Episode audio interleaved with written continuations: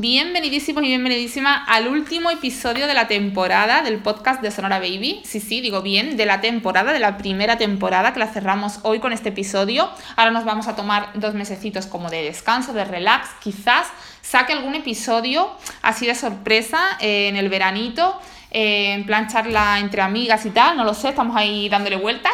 Puede ser que haya esa sorpresa, pero en principio nada formal y nada muy estructurado, sino que simplemente julio y agosto cerramos por vacaciones el podcast. Bueno, cerramos la emisión de capítulos porque yo voy a seguir trabajando por detrás porque tenemos preparados para la próxima temporada, para la segunda temporada, unos episodios que os van a encantar. Tenemos ya agendadas varias entrevistas a invitados excepcionales, o sea, es que os van a gustar seguro. Así que nada, no os revelo quiénes son porque ya sabéis que me da a mí como cosilla eso de decir anticipadamente a quién vamos a entrevistar, vaya a ser que al final por lo que sea no se produce la entrevista y no quiero adelantarme, pero bueno, está ya, están ya súper agendadas las entrevistas y vamos a ir realizándolas poquito a poco a final de verano y tal. Así que tenemos sorpresitas para la segunda temporada. Yo en este capítulo lo que quiero es eh, hacer como un poquito de repaso, de sacar conclusiones eh, de todo lo que ha sido la primera temporada del podcast que bueno, para mí ha sido un éxito porque quizás no somos el podcast más escuchado, no, quizás no, seguro, pero no me importa porque mi aprendizaje ha sido tan grande que, lo vale todo, lo vale todo y estoy deseando empezar con la segunda temporada, estoy súper emocionada con el resultado. Eh, no, ya os digo, no tengo una comunidad muy grande, lo podéis ver, eso eh, creo que es público, o sea que es así, pero la, que, la gente que me sigue es verdad que sois súper fieles, que me llegan mensajes súper bonitos de, eh, ay, no te puedo escuchar porque por lo que sea me falla la aplicación y estoy deseando escucharte, estoy deseando escuchar la entrevista que has sacado esta semana, por favor dime cómo puedo hacerlo. En fin, todas estas cosas a mí, bueno, yo con que me llegue un mensaje de estos, yo ya soy feliz, pero me han llegado varios y la verdad es que me emociona muchísimo. Eh, de hecho, no me escucha mi familia y mi gente cercana, no me escuchan, con lo cual las escuchas que tengo realmente son de gente que les interesa eh, el podcast, que no lo hacen porque me conozcan ni, ni porque me, me, quieran o por hacerme un favor. Así que bueno, en ese aspecto estoy súper contenta. Y, bueno, y voy a seguir, por supuesto, porque me, me gusta muchísimo eh, esto, es totalmente altruista, siempre lo digo, no, no, no, gano nada más que, bueno, conocer casos excepcionales de gente, eh, bueno, que he conocido mm, increíble, con, con, testimonios muy, muy, muy enriquecedores. Y, y bueno, eh, y, tener este, como este espacio para yo charlar y para mm, hablar de maternidad, que es al final lo que, en lo que tanto estoy centrada ahora mismo en este punto de mi vida, bueno, pues es algo que me, me, gusta mucho, me motiva y me enriquece. Así que, por supuesto, continuaré. Yo os pido, como siempre, siempre lo digo también, que si podéis compartir, que si no tenéis redes, porque mucha gente mm, a lo mejor me, me escribe a través de, de, Messenger o tal, ¿no? Y me dice, no, pero es que yo no tengo Instagram, no tengo redes, no sé cómo compartirte, no sé cómo ayudarte. Digo, no, no vamos, para nada os preocupéis, pero sí que es verdad que sí, aunque sea entre vuestros conocidos, en el boca a boca, como antiguamente, con el boca a boca podemos conseguir mucho. Si, me recomendáis eh, mi podcast o algún episodio que os guste más, lo recomendáis a dos, tres personas que creáis que les puede interesar, ya con eso me ayudáis mogollón. Así que si lo hacéis, mil gracias. Y si no, también. bueno, voy al lío, voy al lío que, me voy por los por lo cerros de Úbeda. A ver, eh, en, este, en esta temporada eh, comencé hablando yo solita, ¿no? Eh, comencé haciendo, pues eso, charlas yo sola, monólogos, no, no charlas, em, hablando sobre diversos temas que creía que podían interesar y que bajo mi experiencia, pues podía aportar algo de luz, ¿no? A las mamás primerizas o que estaban embarazadas o estaban planteándose ciertas dudas. Entonces, bueno, eh, hablé de, del BLV, porque el Baby Led Wedding, que lo he practicado con, con mis tres hijos y, y, con las mellizas ahora mismo, bueno, ya tienen un añito y medio, y, les ha ido genial. Eh, entonces, bueno, os di varios trucos, varios tips que no se suelen encontrar fácilmente. Fijaros que se habla muchísimo del BLV, muchísimo en, en internet. Ponéis BLV y os salen tropecientas mil entradas de blogs y tal. Pero luego había ciertos trucos que a mí me ha costado aprender o que me han tenido que contar eh, pues médicos o, pediatras o, o otras madres de tú a tú, porque no los encontraba tan sencillamente. Y son trucos súper prácticos, como aquel que os contaba de meter eh, la manzana cortadita en, cuartos en un bol con un film, eh, agujeritos y al microondas. Ese truco, por ejemplo, para la merienda, para introducir la manzana, la pera y todas estas cosas a, bebés de seis meses, os encantó. Ese fue uno de los que, porque a mí también, a mí ese eh, me vino genial cuando estaba empezando con el BLV y introducir la fruta y demás.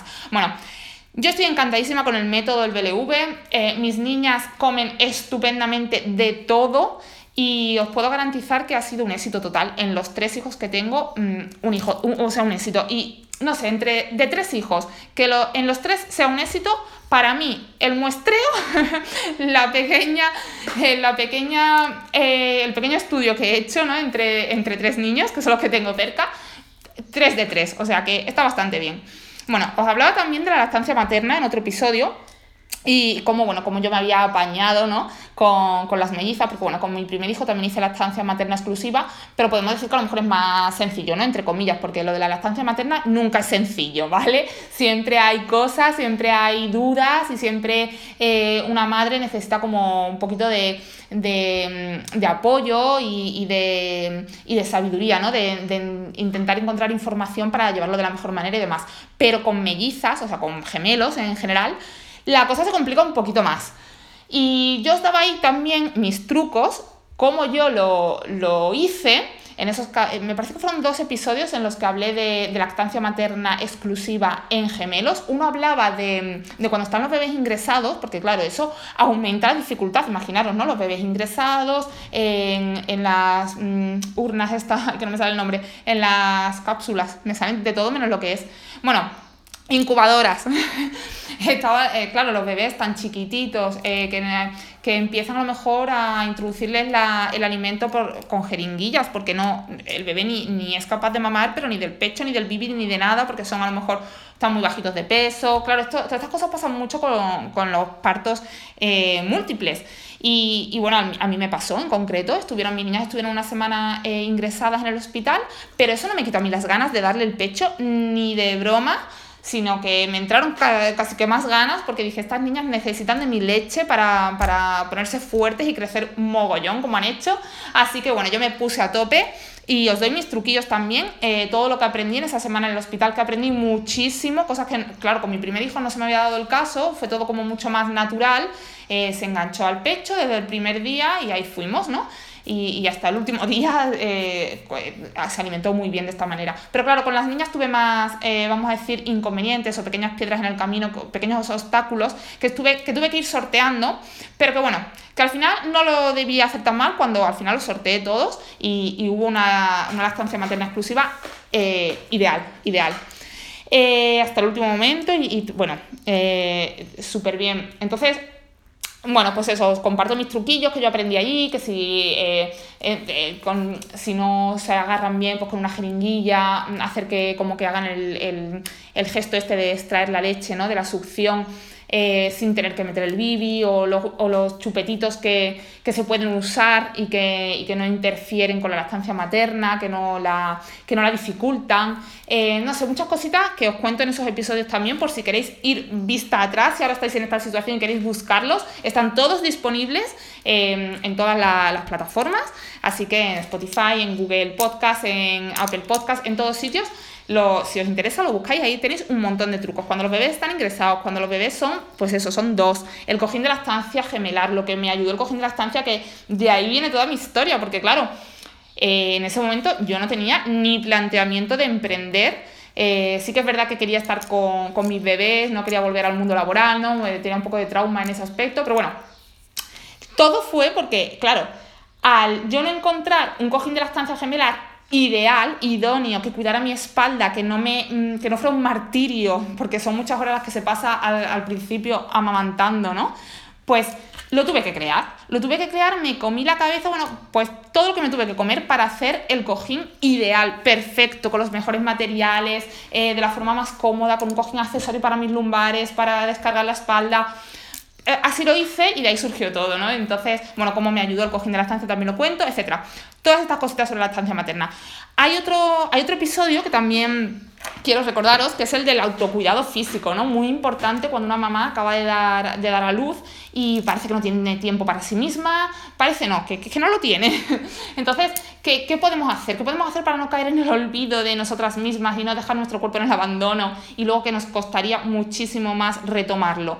Bueno, pues os doy ahí los trucos tres o cuatro cosas que se pueden hacer, que son prácticas, que son realistas, que no son, no os pido que, que, vayáis a entrenar al gimnasio, ni que hagáis yoga por las mañanas Mm, en casa, nada de esto. ¿Por qué? Porque yoga en casa o, ejercicio en casa, si tenéis dos bebés pequeñitos, como era mi caso, o si tenéis uno recién nacido, es difícil porque están llorando, porque te reclaman, al final tienes tantas interrupciones que, que, no lo haces bien y al final no haces nada y al final el tercer día ya no lo haces directamente.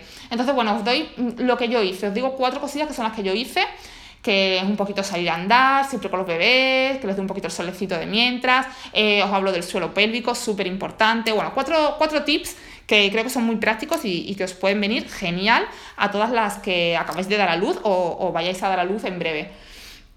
Otro episodio hablaba de, las curas naturales, ¿no? Diréis, las curas naturales, sí. Las cositas, los remedios que yo uso, que son totalmente naturales, sin tóxicos, eh, nada de fármacos, ni nada de esto, para el cuidado de mis bebés eh, o niños ya, que me han ido genial que me han evitado eh, usar antibióticos o otro tipo de fármacos más fuertes en muchísimas ocasiones. Ahí en ese episodio también os decía que soy partidaria de ir al médico, ¿vale? Soy partidaria de ir al pediatra y que nos diagnostique qué le pasa a nuestro bebé, siempre. Pero a partir de ahí, quizás al bebé lo que le pasa es que, no sé, que le están saliendo los dientes y, se queja porque tiene un poquito de fiebre. Bueno, pues yo os hablaba ahí de los aceites esenciales, cómo se pueden usar, eh, que yo soy muy usuaria de aceites esenciales y mis niños por consecuencia también. Eh, os hablaba de, de, bueno, de muchísimas cosas de... Mm, ¿Qué más remedios? Bueno, la aloe vera, eh, no sé, muchísimas cositas que si, si vais para atrás también buscáis el episodio, lo podéis ver, cosas que se pueden usar con, con los bebés desde chiquititos y que os van a, a, a eso, a ayudar a no tener que abusar de los fármacos. Luego, hay un episodio que tiene un montón de escuchas, creo que es el segundo que más escuchas tiene. Me sorprendió muchísimo que este episodio tuviera tantas escuchas. Vamos, no, me lo podía creer con entrevistas tan chulas que, tengo en el, podcast y que me parecen mucho más interesantes que lo que yo cuento. Eh, este, sin embargo, en el que hablaba yo, pues tiene un montón de escuchas.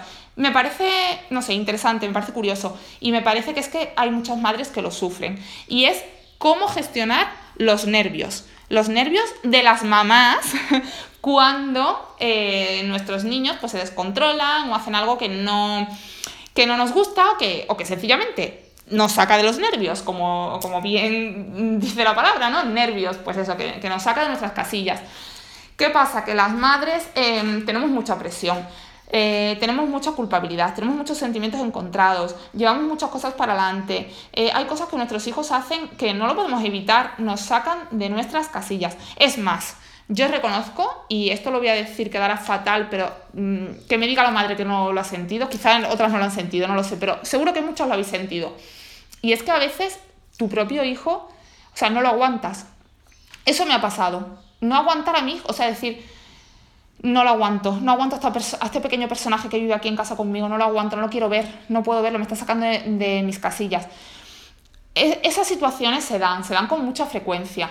Eh, hay muchísimos psicólogos que hablan sobre estos temas y que tienen, por supuesto, muchísima más, tienen muchísimos más conocimientos que yo, pero yo sí que os daba aquí mis tips prácticos que a mí, a mí personalmente, después de leer muchísimo sobre el tema porque necesitaba ponerle solución a ese tema, porque era algo que me estaba afectando mucho con mi hijo mayor, eh, pues después de leer mucho y de informarme mucho, de hablar con psicólogos, pediatras, bla, puse y bueno, y después de haber practicado muchísimas herramientas, haber puesto, haber, mm, puesto en marcha muchísimas eh, distintas herramientas, ¿vale? Para solucionarlo. Al final, la que, me, la que me ha servido, os la cuento en ese episodio, en el de no perder los, cómo no perder los nervios tan fácilmente con nuestros hijos. Al final son cuatro cosas un poco psicológicas, un poco, bueno, muy prácticas, porque a mí no me servía que, por ejemplo, me dijeran, no, pues lo que tienes que hacer es calmarte, contar hasta 10 y, y ya está, y luego sigas como si nada. Mira, perdona, no, no. En ese momento no me apetece contar hasta 10 ni nada, me apetece pegar un chillido, porque yo soy así, yo lo expreso así, otras madres a lo mejor lo expresan de otra manera. En fin, ahí, ahí tenéis varias cosillas que a mí me han servido os advierto que sigo aprendiendo, ¿eh? Y sigo poniendo en marcha otros trucos que estoy aprendiendo nuevos y que son casi iguales o mejores que aquellos que os cuento en ese episodio, pero eso lo vamos a dejar para más adelante. Los sigo probando, los, estoy, yo los pongo un poquito en cuarentena hasta que no vea que el resultado se, prolonga y se alarga en el tiempo, no me lo creo. Así que, bueno, de momento tengo esos que os cuento en ese episodio que sí que me funcionaron. Eh, ¿Qué más os hablaba? Ah, bueno, eh, con respecto a la lactancia materna, eh, se me ha olvidado deciros que hay un episodio también sobre cómo extraer y conservar la leche materna, muy importante para, sobre todo si sois mamis primerizas que no habéis dado el pecho nunca y empezáis a darlo, que sepáis que se puede extraer, se puede conservar, se puede guardar en el frigo, en el congelador durante bastante tiempo, siempre y cuando se haga de la forma correcta, muy importante, porque si no, la leche se llena de bacterias y podemos intoxicar a nuestros hijos. Así que, por favor, con muchísimo cuidado. En ese episodio os cuento cómo, ¿vale? Eh, ¿Qué más cosillas? Hay otro episodio que os hablaba de viajar con bebés y niños viajar, sí, sí, en coche, en avión, cualquier medio de transporte. Eh, los niños muchas veces nos pueden eh, agobiar, ¿no? Cuando se encuentran, ellos mismos se agobian cuando se encuentran en un medio de transporte durante muchas horas, pues se les hace pesado, es normal, a nosotras también nos pasa, también se nos puede hacer pesado un viaje de seis horas en coche, por ejemplo, o un viaje de dos horas en avión cuando hemos estado previamente esperando en el aeropuerto y demás. Entonces, ¿qué hacemos con nuestros hijos en esas situaciones? Para que ellos no se agobien, para que no nos traspasen ese agobio, ¿Cómo podemos ayudarles a ellos? ¿Cómo podemos acostumbrarles a que viajen bien, a que, mm, a que, a que incluso sea divertido, sea una experiencia agradable? Pues os contaba cosas como que bueno, y no abusar tanto de los, de los medios tecnológicos también, tengo que decirlo, porque quizás diréis, bueno, pues es muy fácil, le pongo la tablet y él aguanta cuatro horas. Bueno, yo intento darle una vuelta, intento que no abusemos tanto de esas soluciones y os intentaba dar otro tipo de soluciones, como por ejemplo, eh, pues no sé, eh, tener muy en cuenta las horas en que viajamos. En coche, ¿qué es lo ideal? Pues que el niño vaya cansado. Hay que planificar muy bien cuándo salimos de viaje, qué horas son. ¿Es la hora de su siesta? Pues quizás es la más idónea. En vez de salir es, eh, por la mañana, como solíamos hacerlo cuando éramos padres, por ejemplo, ¿eh? Pues a lo mejor no se puede hacer por la mañana, porque si salimos a las 8 de la mañana el niño está súper descansadito, se monta en el coche y está como una moto. Pues a lo mejor hay que hacerlo a las 3 de la tarde, que es su siesta, y a nosotros, bueno, pues a lo mejor no es la hora que más nos conviene, pero sí que nos va a hacer el viaje mucho más agradable.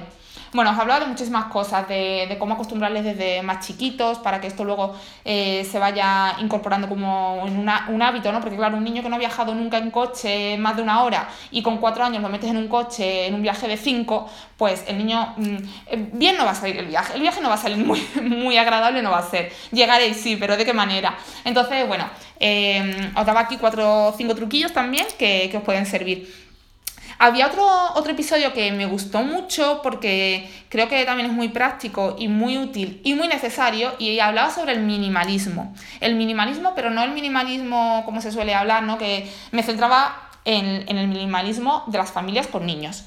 Minimalismo con, con los niños cómo aplicarlo cuando se tiene hijos, que me parece incluso más importante que cuando no se tiene, porque si no, si no aplicamos el minimalismo con niños, al final nos pasa lo que nos ha pasado a muchas en, algún punto de nuestra vida de madres, que es llenarnos, o, que hemos visto a nuestras madres, porque yo en mi casa lo veía, yo era hija, bueno, soy hija única, y, y mi casa estaba repleta, repleta de qué, de ropa mía, de juguetes míos. Bueno, todo esto, si encima tienes dos, tres, cuatro hijos, eh, es inviable, no es práctico, no es cómodo, nos falta el aire, el aire tiene que circular, el minimalismo es imprescindible bajo, mi punto de vista cuando se tiene hijos, el aire tiene que circular entre objetos, no puede estar todo atestado, no podemos complicarnos tanto la vida con tantísimos objetos, tantísimos muebles, tantísimas ropa, tantísimos juguetes, porque no tenemos ni por dónde pasar, no tenemos mucho que limpiar y en fin, hay, esto hay que, hay que ponerle solución y el minimalismo es una solución muy buena.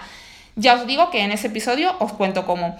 Os hablaba también en otro episodio de los hábitos, lo bueno de los hábitos, eh, lo importante que es eh, crear unas rutinas muy marcadas con los niños, lo que nos va a ayudar esto a que luego en nuestro día a día sea todo muchísimo más fácil. Ellos necesitan hábitos, necesitan sentirse seguros, necesitan saber qué viene ahora, qué día es hoy, qué va a pasar después, qué toca ahora, que la comida se come a la misma hora siempre, que eh, uno se va a la cama siempre sobre la misma hora, que después de la cena toca baño o no, o después del baño toca cena, o que después de la cena toca lavado de dientes, o que siempre toca un cuento antes de dormir y que siempre lo cuenta mamá. En fin, varias cosas que también eh, os, os contaba en este capítulo sobre las rutinas, la importancia que tiene. Hay otro capítulo que también tiene muchas escuchas, no tanto como el de los nervios, pero este también tiene varias escuchas, o sea, tiene más escuchas de la media, y es el de los cuentos. El de los cuentos por, por edad, ¿no? Como yo he ido introduciendo la literatura, ¿no? Desde que son muy chiquitos, de 0 a 3 años, bueno, incluso de 0 a, creo que además decía que en menos de un año eh, los cuentos que yo había usado para ir introduciendo, pues eso, que ellos vayan pasando un poquito de página, que sepan, aunque sean libros de tela, ¿no? Y que vayan, o de cartón, que vayan sabiendo lo que es un libro, la forma de un libro, eh, los colores, que les llame la atención, que sepan lo que es ese objeto, que se vayan familiarizando con él. Y luego más adelante ya empezamos a pasar a libros un poquito más, libro, libro, ¿no? Un poquito más cuento, cuento, eh, con colores, con ilustraciones, con moralejas. Todo esto también en este episodio lo contaba eh, y os daba además títulos de varios cuentos y libros que a mí me parecen muy interesantes y que han funcionado muy bien con mis hijos. Hay otro capítulo que habla sobre el sueño del bebé. Yo he tenido problemas muy grandes con el sueño de mis tres hijos Ninguno de los tres ha dormido bien, yo tengo esa, esa mala suerte, no sé, me ha caído eso, porque es verdad que comen bien, es verdad que estoy contenta en muchísimos aspectos, pero es verdad que con el sueño tengo un problema grave con mis hijos. Con el mayor ya no, porque a partir de los tres años eh, duerme perfectamente en su cama a oscuras, sin lucecita, sin peluches, es un niño grande ya, como yo digo. Eh, no es que yo le haya obligado a ello, sino que se ha ido dando así. Yo soy la primera sorprendidísima, o sea, yo creía que nunca iba a dormir del tirón. Yo cuando, em, cuando, bueno, pues cuando lo tuve y los primeros años de su vida, siempre había dado por hecho que ese niño iba a dormir mal, pues no sé, hasta que tuviera, no sé, hasta que fuera adolescente, creo que casi. ¿Por qué? Porque dormía tan mal, le gustaba tan poco dormir. Él con dos años, o sea, apenas sabía hablar y una de sus primeras frases fue, duermo demasiado, tengo que dormir menos. ¿Perdona? y luego me dijo, sí, eh, ¿cómo? Eh, sí, dormir menos y jugar más. Pero ¿cómo vas a dormir menos de lo que duermes, hijo mío? Te mueres. O sea, no puede ser, no puedes dormir menos de lo que duermes. Pero fijaros hasta qué punto este niño odiaba dormir, odiaba el momento de irse a la cama. Era un martirio, pero era un martirio para él y para mí. ¿Por qué? Porque me tiraba con él eh, en su cama, cogidita de la mano, pues yo no sé cuántas horas, pero fácilmente podía. Yo, yo, como yo decía, yo entraba a la habitación a una hora, pero no sabía que hora iba a salir, podía salir a las 2 de la mañana perfectamente. Pero salía a las 2, intentaba irme a la cama y a las 3 estaba de vuelta, o sea que era continuo. Entonces, en aquella época yo trabajaba por cuenta ajena y era horrible, horrible. Bueno, horrible hasta que es cierto que como que te acostumbras un poco, ¿no? El cuerpo parece que se habitúa y al final, bueno, pues vas a trabajar y te tomas un café y trabajas y ya está, y se sobrevive. Mm, ya claro, con perspectiva, ¿no? Mirando, echando la vista atrás, pues parece todo más fácil. Luego en el momento no lo era, ¿no? Pero es verdad que todo pasa, todo llega, y eso es un, un mantra que, que, me acompaña desde que soy madre y que creo que muchos podemos aplicar para luego que no sea tan, tan complicado lo, este, este, tipo de cosas, ¿no? Las cosas difíciles de la maternidad. Porque luego todo son etapas y son, son etapas que van pasando. Entonces, aquí os cuento el sueño del bebé, varios truquillos para no llevarlo tan mal si vuestros hijos como los míos duermen mal, eh, porque es verdad que se hace muy cuesta arriba, eh, genera problemas de pareja, genera mal humor, eh, mm, bueno, obvio, ¿no? Muchas cosas que, que, siempre además como que te agobia mucho porque te dice la gente, no es que es muy importante que duermas, tienes que dormir 7 u 8 horas por las noches, es importante. Bueno, sí es importante, pero es que si no se puede, no se puede, entonces ¿qué, qué, hago? ¿Qué hago? Te, te parece que te pone como más ansiosa todavía. Bueno, aquí hablo sobre, sobre eso. Hay otro episodio en el que hablo sobre... Mm, eh, qué cosas considero que hay que saber y que no te suelen contar antes de ser mamá o papá, cosas bastante prácticas también. Eh, otro, ya, ya empiezo un poquito a, cortar, ¿no? No me voy a, enrollar tanto los capítulos porque si no este, este episodio va a ser el más largo de, la historia del podcast de Sonora Baby. Y tampoco me gustan a mí tanto los episodios en los que hablo yo sola porque parece que, no sé, me da la sensación como que aburro a la gente, ¿no? Entonces, en las entrevistas, sí, en las entrevistas me encanta que se alarguen porque saco tanto, tanto jugo de ellas, pero luego lo mío no me parece tan interesante. Así que voy a ir abreviando un poco.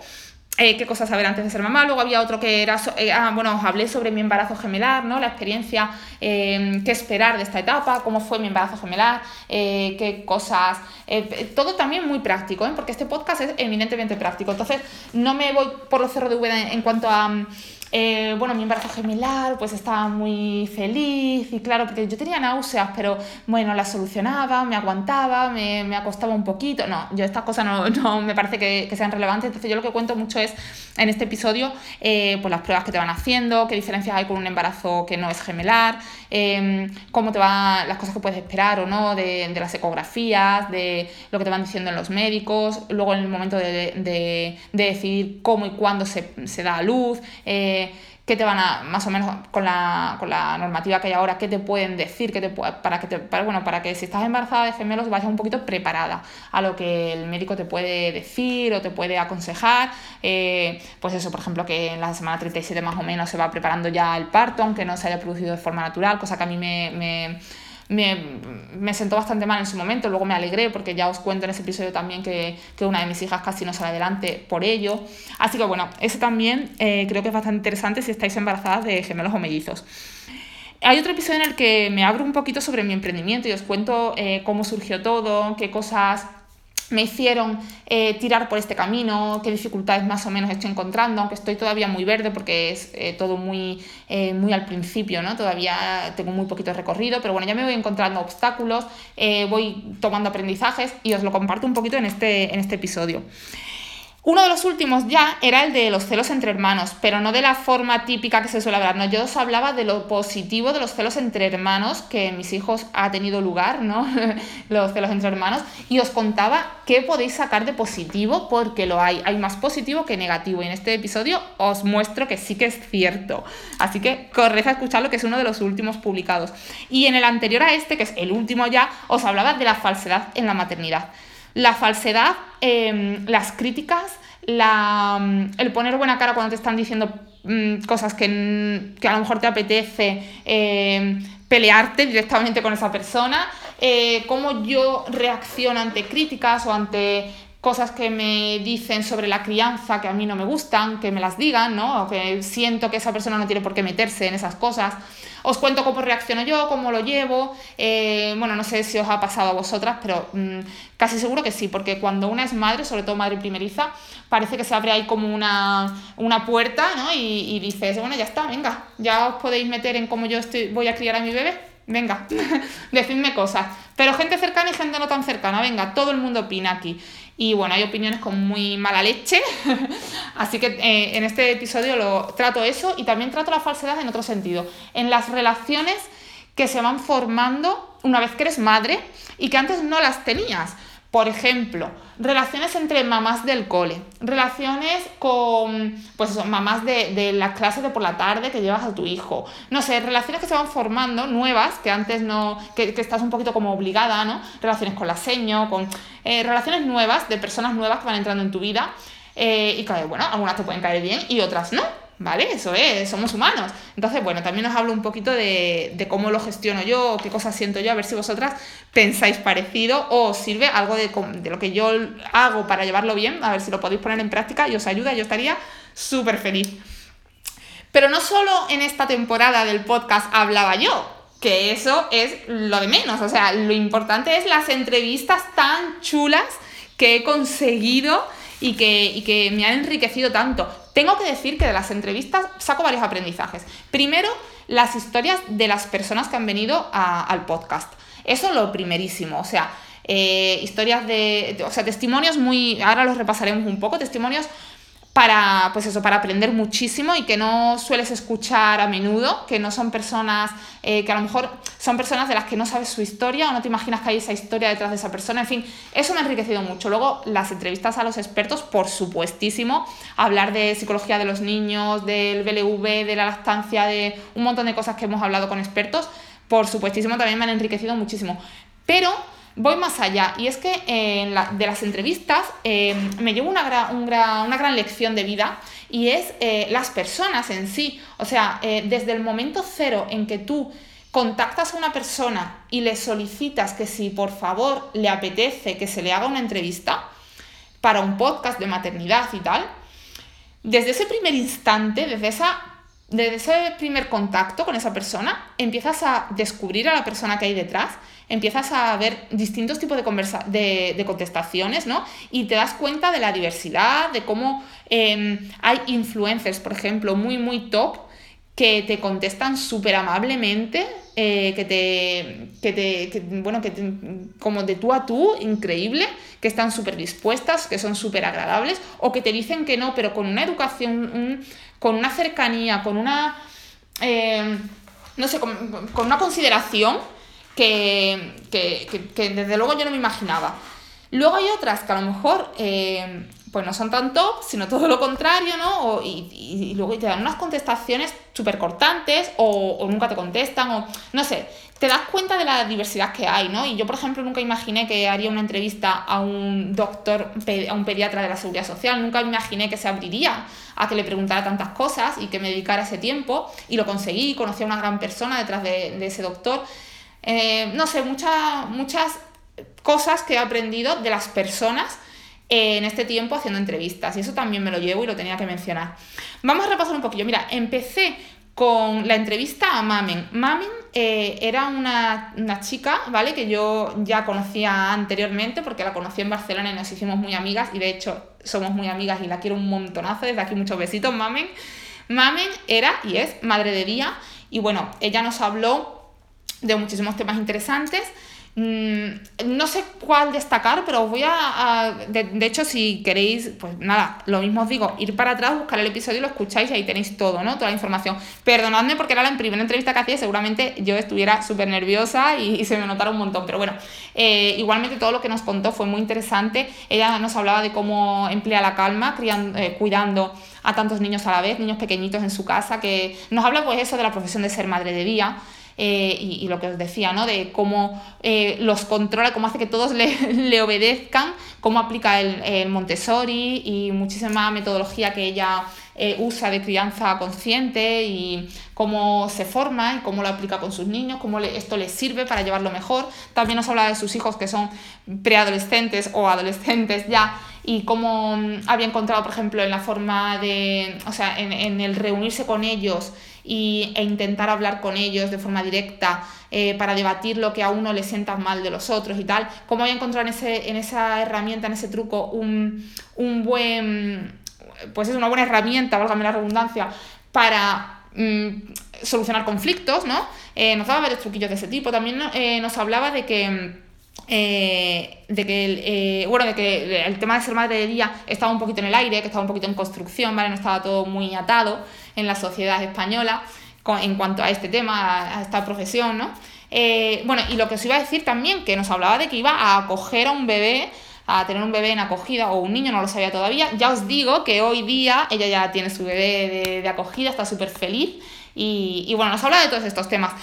Luego hice una entrevista a Rocío, que, bueno, también es amiga y Rocío es profesora de danza en, el Conservatorio de Málaga, es una gran bailadora y, y ella nos hablaba, también tiene un niño pequeñito, y nos hablaba de, cómo el baile y la danza y la música en general podía influir a los niños desde muy chiquitos, cómo podíamos introducirles en ese aspecto ¿no? de, la, de, la música, eh, la danza, el baile y todo esto, los movimientos corporales y lo importante que era que así lo hiciéramos, porque para ellos es una forma de expresarse, si tienen alguna dolencia les va a ayudar muchísimo, si tienen alguna patología también les va a ayudar muchísimo, nos contaba ya de algunos casos, en fin, cositas así también muy interesantes.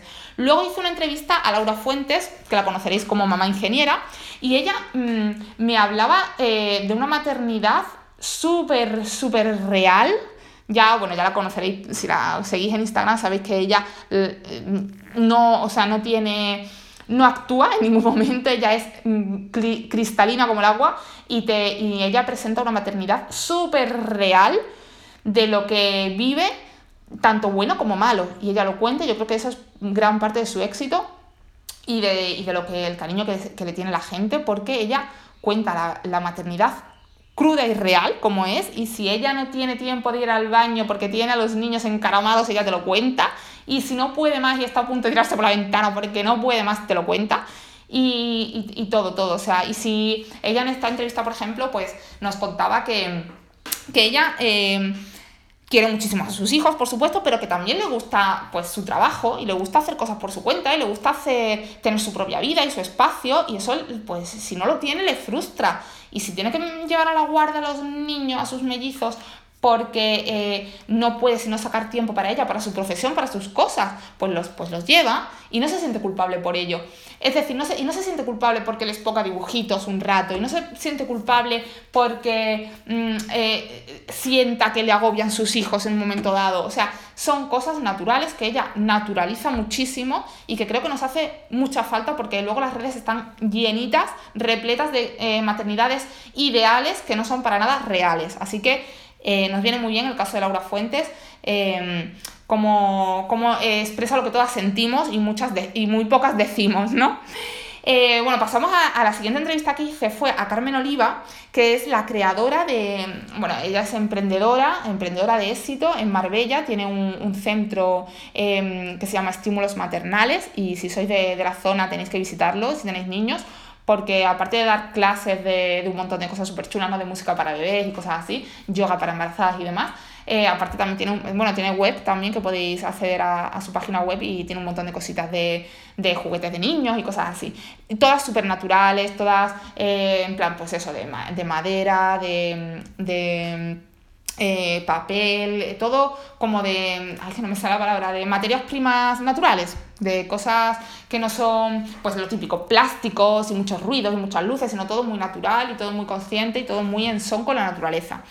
Y, esta mujer, Carmen Oliva, fue una pionera en su época, porque hace bastantes años ya comenzó este emprendimiento cuando en, España, bueno, por lo menos en la zona de Málaga, os aseguro que, que no había nada similar. Y ella en Inglaterra había visto cosas y entonces ya ella lo traía y empezó de una forma casi altruista, ¿no? Porque ella no pensó nunca que iba, iba a ser el negocio que sustentara su, a su familia, eh, lo que empezaba ella a crear. Y lo que empezaba a crear no era otra cosa que, que tenía niños pequeños, ella tiene dos niños, y, y no, no podía volver a trabajar por cuenta ajena porque quería estar con ellos. Entonces inventó una forma de, de, bueno, de hacer cositas, de dar clases de este tipo, como os cuento, música, pintura para bebés y tal, que, le, que todo muy sensorial, que ayudara a los bebés y a los niños a desarrollarse, pero eh, de una forma como distinta, ¿no?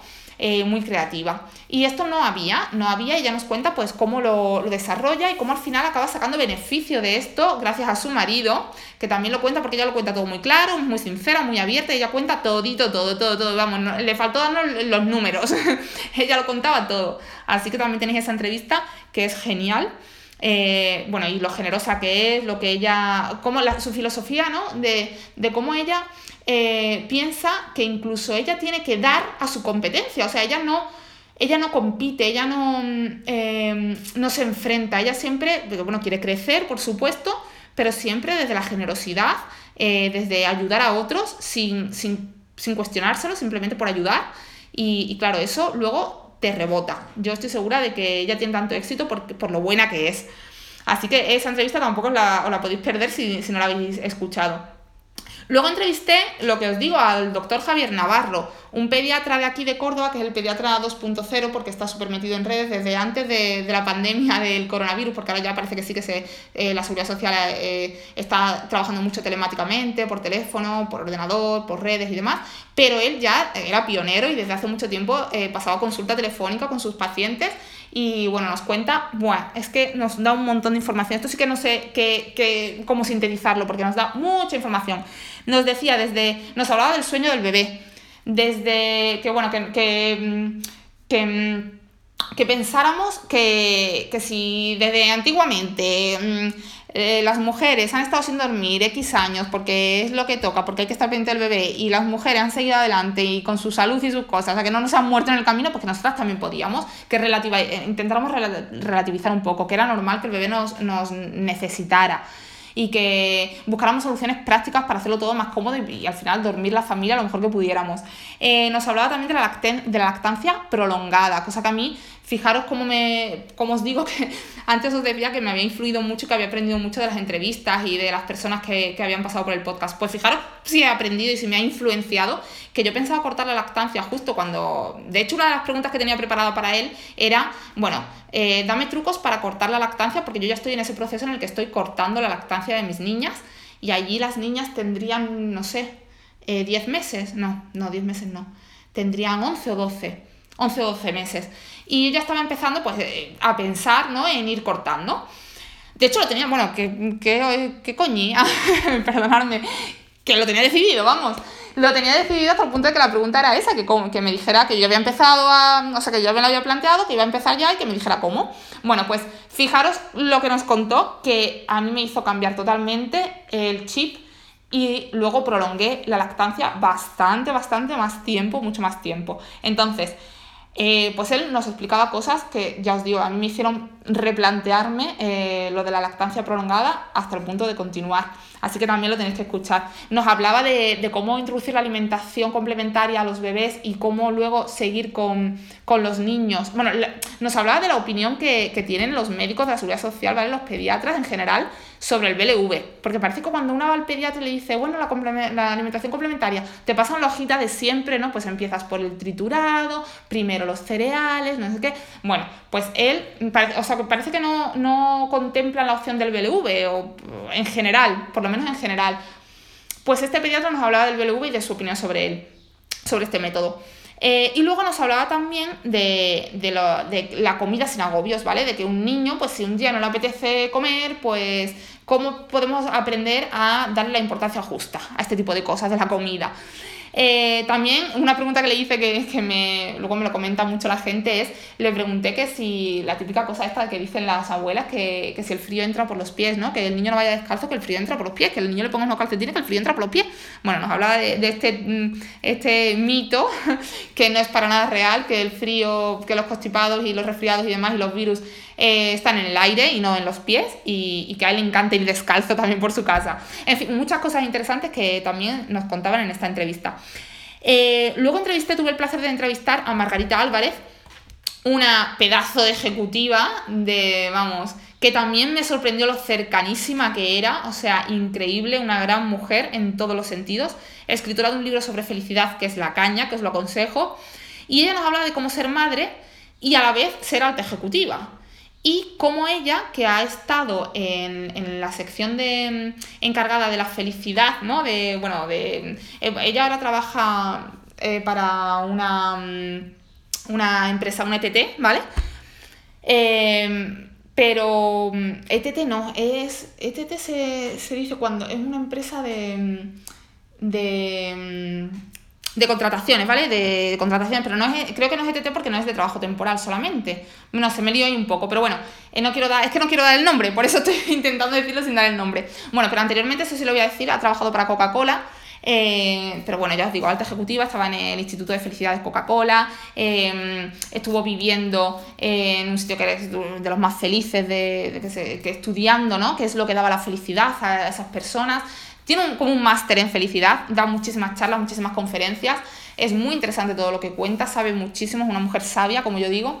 Y, tenéis que escuchar también sus tips para ser feliz, ser madre, pero feliz, ser madre feliz, fuera la culpabilidad y fuera todo. Y también nos habla además de que ella no es perfecta, pero en absoluto. Entonces ella lo dice así, para mí es, casi perfecta porque puede con todo y ha hecho cosas increíbles, pero bueno, ella nos habla de cómo la perfección no tiene nada que ver para ella con la felicidad, ni ella lo es, y, que las muchas cosas que, hace mal, pero que bueno, que no pasa nada porque es humana y ya está. Eh, entonces, bueno, tenéis que, escucharla también. Luego hablé con Yolanda Velas, ¿vale? que también seguro que la conocéis, de, bueno, ella es la creadora del método Velas, es la enfermera, una enfermera pediátrica también muy conocida en redes. Eh, ella nos hablaba de cómo, cómo ser mamá eh, cómo ser una mamá todoterreno, ¿no? Porque es que esta mujer tiene eh, la mente en mil sitios, o sea, es una mujer súper activa, eh, con mil ideas, con una fuerza y una vitalidad increíble. que ha llevado a cabo y está desarrollando un montón de proyectos a cada cual más chulo.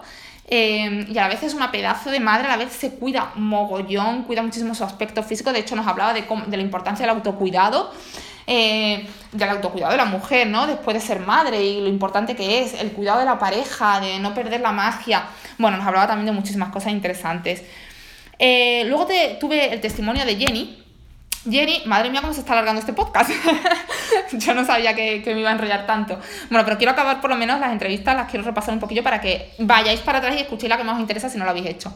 Eh, Jenny, bueno, también es que os quiero decir las conclusiones, ¿no? Para que se os queden mm, grabadas a fuego las conclusiones y los aprendizajes que podemos sacar de, todos estos episodios de, esta primera temporada. Jenny eh, es una mamá muy jovencita. Eh, ella en, redes se llama una mamá de alto riesgo.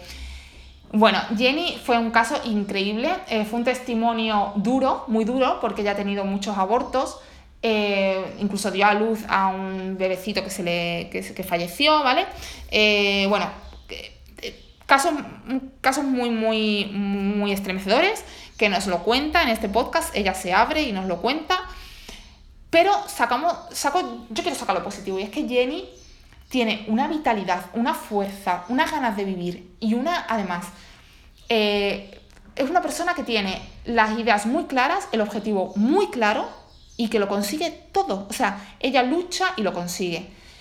A Jenny le habían dicho que ya no podía ser, o sea, que, que dejara de intentarlo que dejara de intentarlo, pero ella quería ser madre y ahora es mamá de dos, de dos niños, perfectamente sanos mm, y, bueno, y felices y ella más aún y, y, tenéis que escuchar su caso, tenéis que escuchar su caso porque no, lo puedo contar yo porque no lo voy a contar bien, tenéis que escuchar, eh, o sea, escucharla a ella.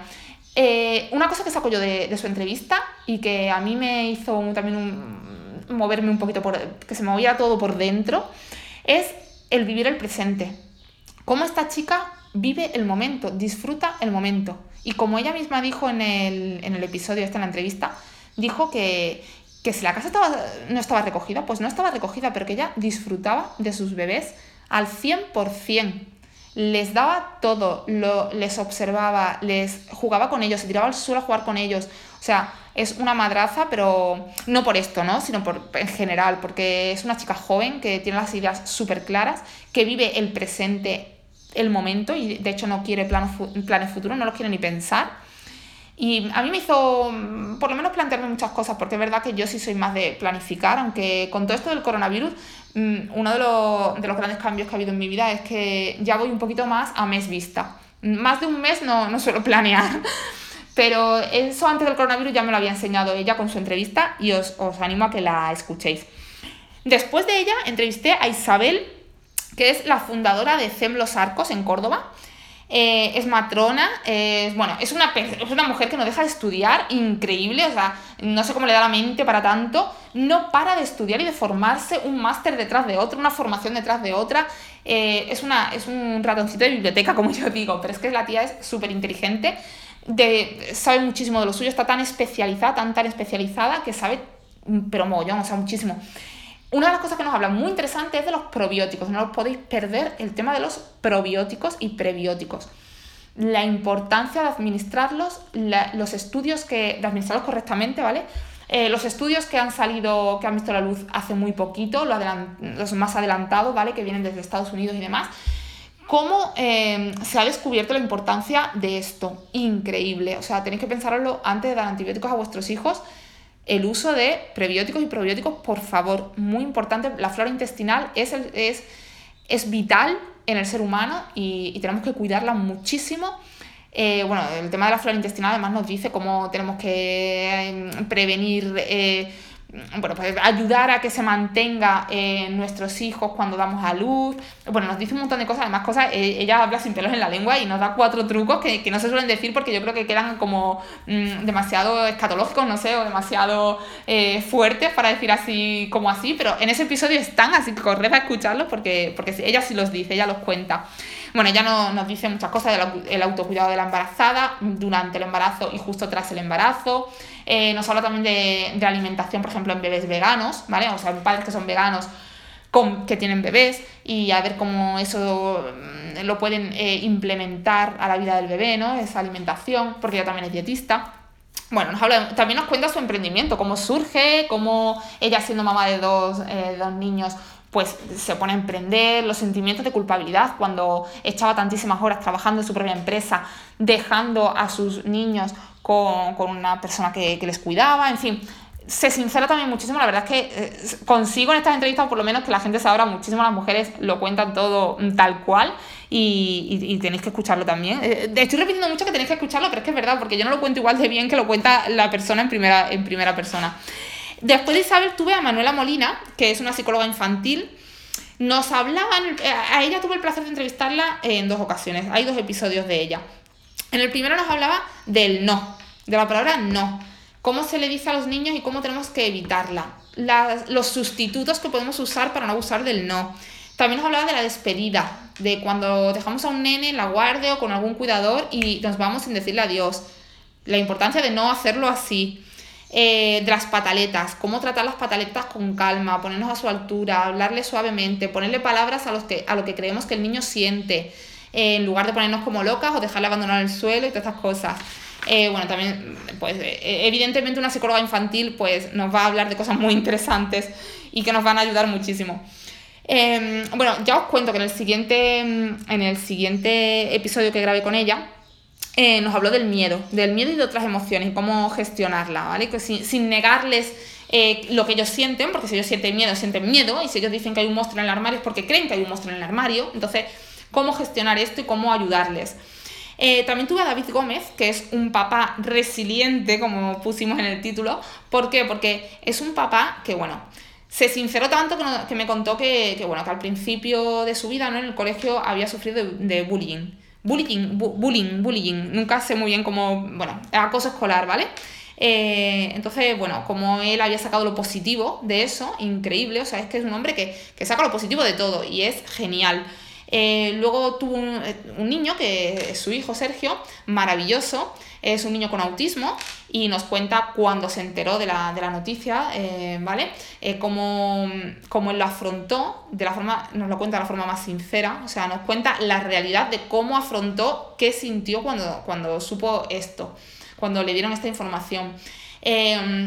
nos habla de la importancia de, de que en la sociedad asumamos que, es, que hay muchísima gente con autismo y que tenemos que hacer, no, o sea, ni plantearnos que, hay que hacer algo, es que simplemente eh, eh, hay que acogerlo con toda la naturalidad.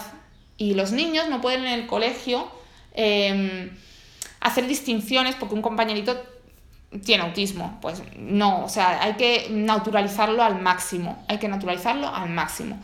Eh, nos habla del autismo, de, qué, factores eh, influyen, o sea, qué, características tiene un niño con autismo, que, ¿no? qué, típicas cosas pueden eh, sentir o, de la forma de actuar ¿no? que tienen. Mm, bueno, nos da muchísima información. Además nos habla también en él, con él grabé dos episodios porque también era mucha información, toda muy interesante, entonces hubo primera y segunda parte. Eh, bueno, nos habla también de cómo introdujo la lectura en su hijo, hasta el punto que su hijo ha escrito cuentos maravillosos, superventas, o sea, increíble. Un niño que, bueno, que tardó en leer, que, que al principio no se interesaba por los libros en absoluto, pero que el padre consiguió con muchísima paciencia, con muchísimo amor, que a ese niño le gustaran los libros.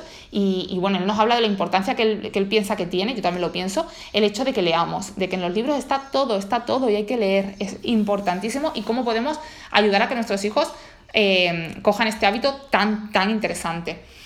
Eh, bueno, nos habla de proyectos también que él eh, ha llevado, que él ha puesto en marcha, ¿vale? Que él ha creado y ha puesto en marcha para, en relación eh, con el autismo. la carrera azul del autismo, por ejemplo, bueno, porque además él ha sido presidente durante varios años de, la Asociación de Autismo Miramé. Eh, ahora creo que era vicepresidente. Es que os estoy hablando todo de memoria, ¿eh? aunque no lo creáis, no tengo ni un guion, no tengo nada. Tengo ahí todo un poquito eh, en mi cabeza, porque me ha molado esto de improvisar. En los últimos capítulos lo he hecho y, la verdad es que, me ha gustado, me siento cómoda improvisando, creo que queda mejor que leído. que es lo que hace mucha gente en los podcasts. Ah, reconozco que lo hice al principio, pero bueno, quería hacerlo así también para despedir esta temporada. Y, os hablo un poquito así de memoria, por eso a lo mejor me escucháis mucho repetir ciertas palabras o tal, porque no está muy estructurado, pero, pero bueno, creo que estoy dándole un buen repaso a, todo el contenido de esta primera temporada del podcast. Em, ¿Qué más? ¿Qué más? Bueno, ya de los últimos episodios que tuvimos, ya vamos acabando, tuve a Bea. Eh, Bea es, eh, en redes es Soy Mamá Valiente. Bea, eh, bueno, he tenido la suerte de conocerla y bueno, ya mm, la considero casi amiga. Bea, si me estás escuchando, aunque no nos hemos visto, ya es que te tengo muchísimo cariño. Y Bea, Bea es una mamá que tuvo eh, una niña, luego dos mellizos y luego su tercer embarazo fueron otra vez mellizos. Pero es que ella deseaba que fuera otra vez mellizos. O sea, es que ella lo quería. Yo flipé cuando me lo confesó. Eh, o sea, ella estaba buscando otra vez mellizos y tuvo la suerte, ¿no? Para ella suerte de tener un segundo pack de, mellizos, que los ha tenido muy recientemente, son muy chiquitos, de hecho cuando hice la entrevista estaba embarazada, eh, y nos cuenta, por ejemplo, eh, sobre el minimalismo, nos habla, interesantísimo lo que nos dice del minimalismo, cómo ella vive el minimalismo, cómo lo aplica con sus hijos en su casa, en su día a día, eh, y cómo le ayuda a, bueno, pues con tanto niño, a llevarlo todo muy bien y, y, a que económicamente no le afecte tanto eh, el tener tantos hijos, ¿no? Eh, luego ella también mm, nos muestra su solidaridad cuando nos cuenta que, acogió a un niño de Burkina Faso, que está en su casa viviendo con ellos, y, y cómo, bueno, pues eso, cómo la solidaridad y el corazón tan grande de, ese, de hacer ese acto tan generoso también nos lo cuenta en el episodio. Eh, nos habla, mm, no sé, ¿de qué más? pues que nos habla muchas cosas, bueno, de las altas capacidades, de, de porque ella, eh, bueno, ella ayuda a, a, mamás que tienen, pues eso, niños con, con altas capacidades o, o, cosillas así, ¿no? Que, que, bueno, que necesitan como, como un apoyo porque la sociedad no está todavía muy preparada para, para estos casos y ella lo, lo tiene, eh, bueno, ella misma de pequeñita Em, se, se, le o sea, se, le, vio que tenía em, eh, altas capacidades y bueno, también uno de sus hijos, uno de los mellizos primeros, ¿no? Eh, del primer pack, por decirlo de alguna forma. Y, y bueno, eh, la forma que ella tiene de gestionar todo esto, toda su sabiduría, nos la, nos la visto también en este, en este episodio del podcast. Además, ella ha escrito un libro, no sé si ha escrito uno o dos. Bueno, el último que ha escrito, desde luego, también lo aconsejo mucho. Eh, no recuerdo el título, ya os digo, como hablo de memoria, ahora mismo no, recuerdo el título, pero bueno, buscáis Bea, eh, Soy Mamá Valiente eh, en Google o en, Instagram o donde queráis y ahí lo tenéis toda la información. Y ya voy acabando, ya sí que acabo. ah, bueno, de Bea también nos habló de la meditación, que es importante, dato importante también, quiero que, lo escuchéis si no lo habéis oído. Y luego en el último episodio así de entrevistas que tuve, le hice una entrevista a Ivonne Laborda, bueno, Yvonne em, tiene una experiencia vital increíble.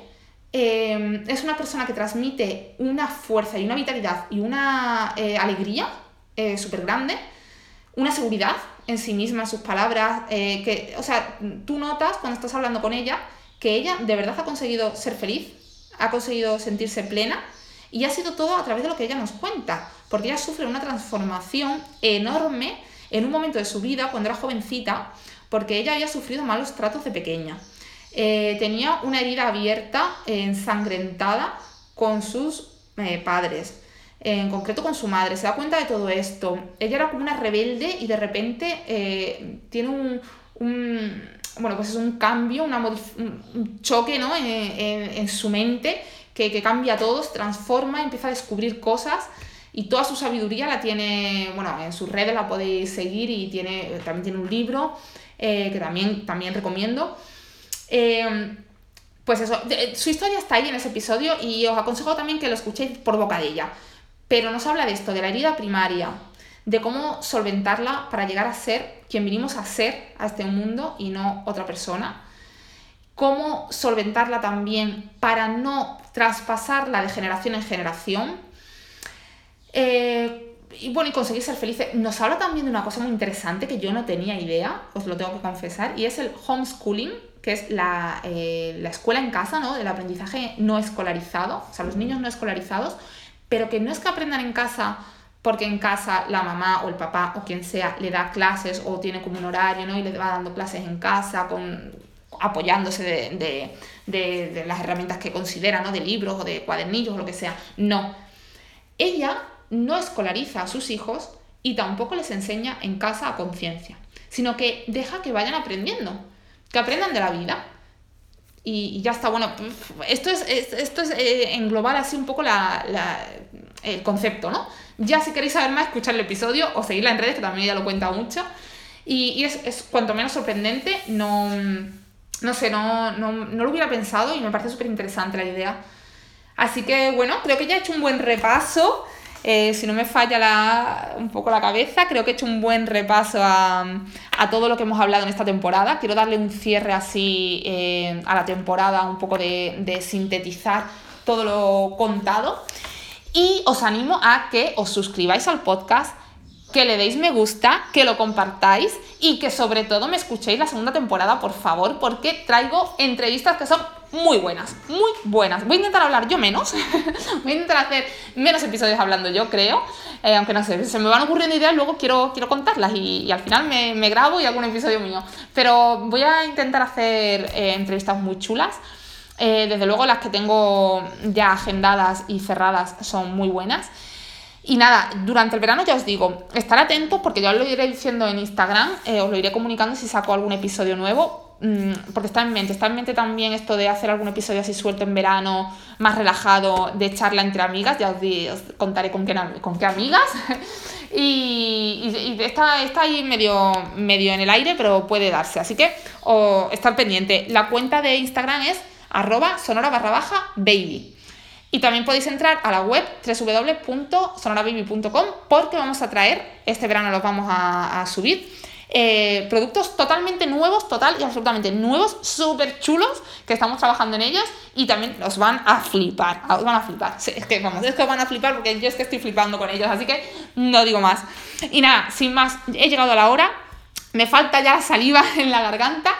Os deseo muy buen verano, os quiero muchísimo a todos los que me escucháis, os agradezco muchísimo eh, vuestro apoyo y que me oigáis y, que espero que os ayude muchísimo, porque eso es lo que pretendo, no pretendo más. Y os doy un besazo enorme y muy buen verano a todos, con vuestros hijos en familia, vuestras hijas y también con vuestros espacios para vosotras mismas y para vosotros, que seguro que os lo merecéis muchísimo. Un beso muy fuerte.